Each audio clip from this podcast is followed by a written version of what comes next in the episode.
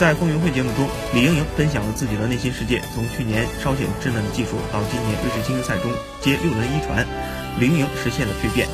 她表示：“我觉得今年自己比去年更加强了，因为今年看待困难更从容了，没有之前那么消极了。之前遇到困难比较着急，但今年我会一直鼓励自己向前。”今年国际比赛任务重，最终主攻较多，李盈莹是如何看待自己在这些主攻中的位置的？她说道。我希望自己能作为主力出场，包括体现自己的作用。但我认为自己在实力上还是有差距的，在下三路包括技术表现起伏，还是听从教练的安排，我也要努力去争取出场机会。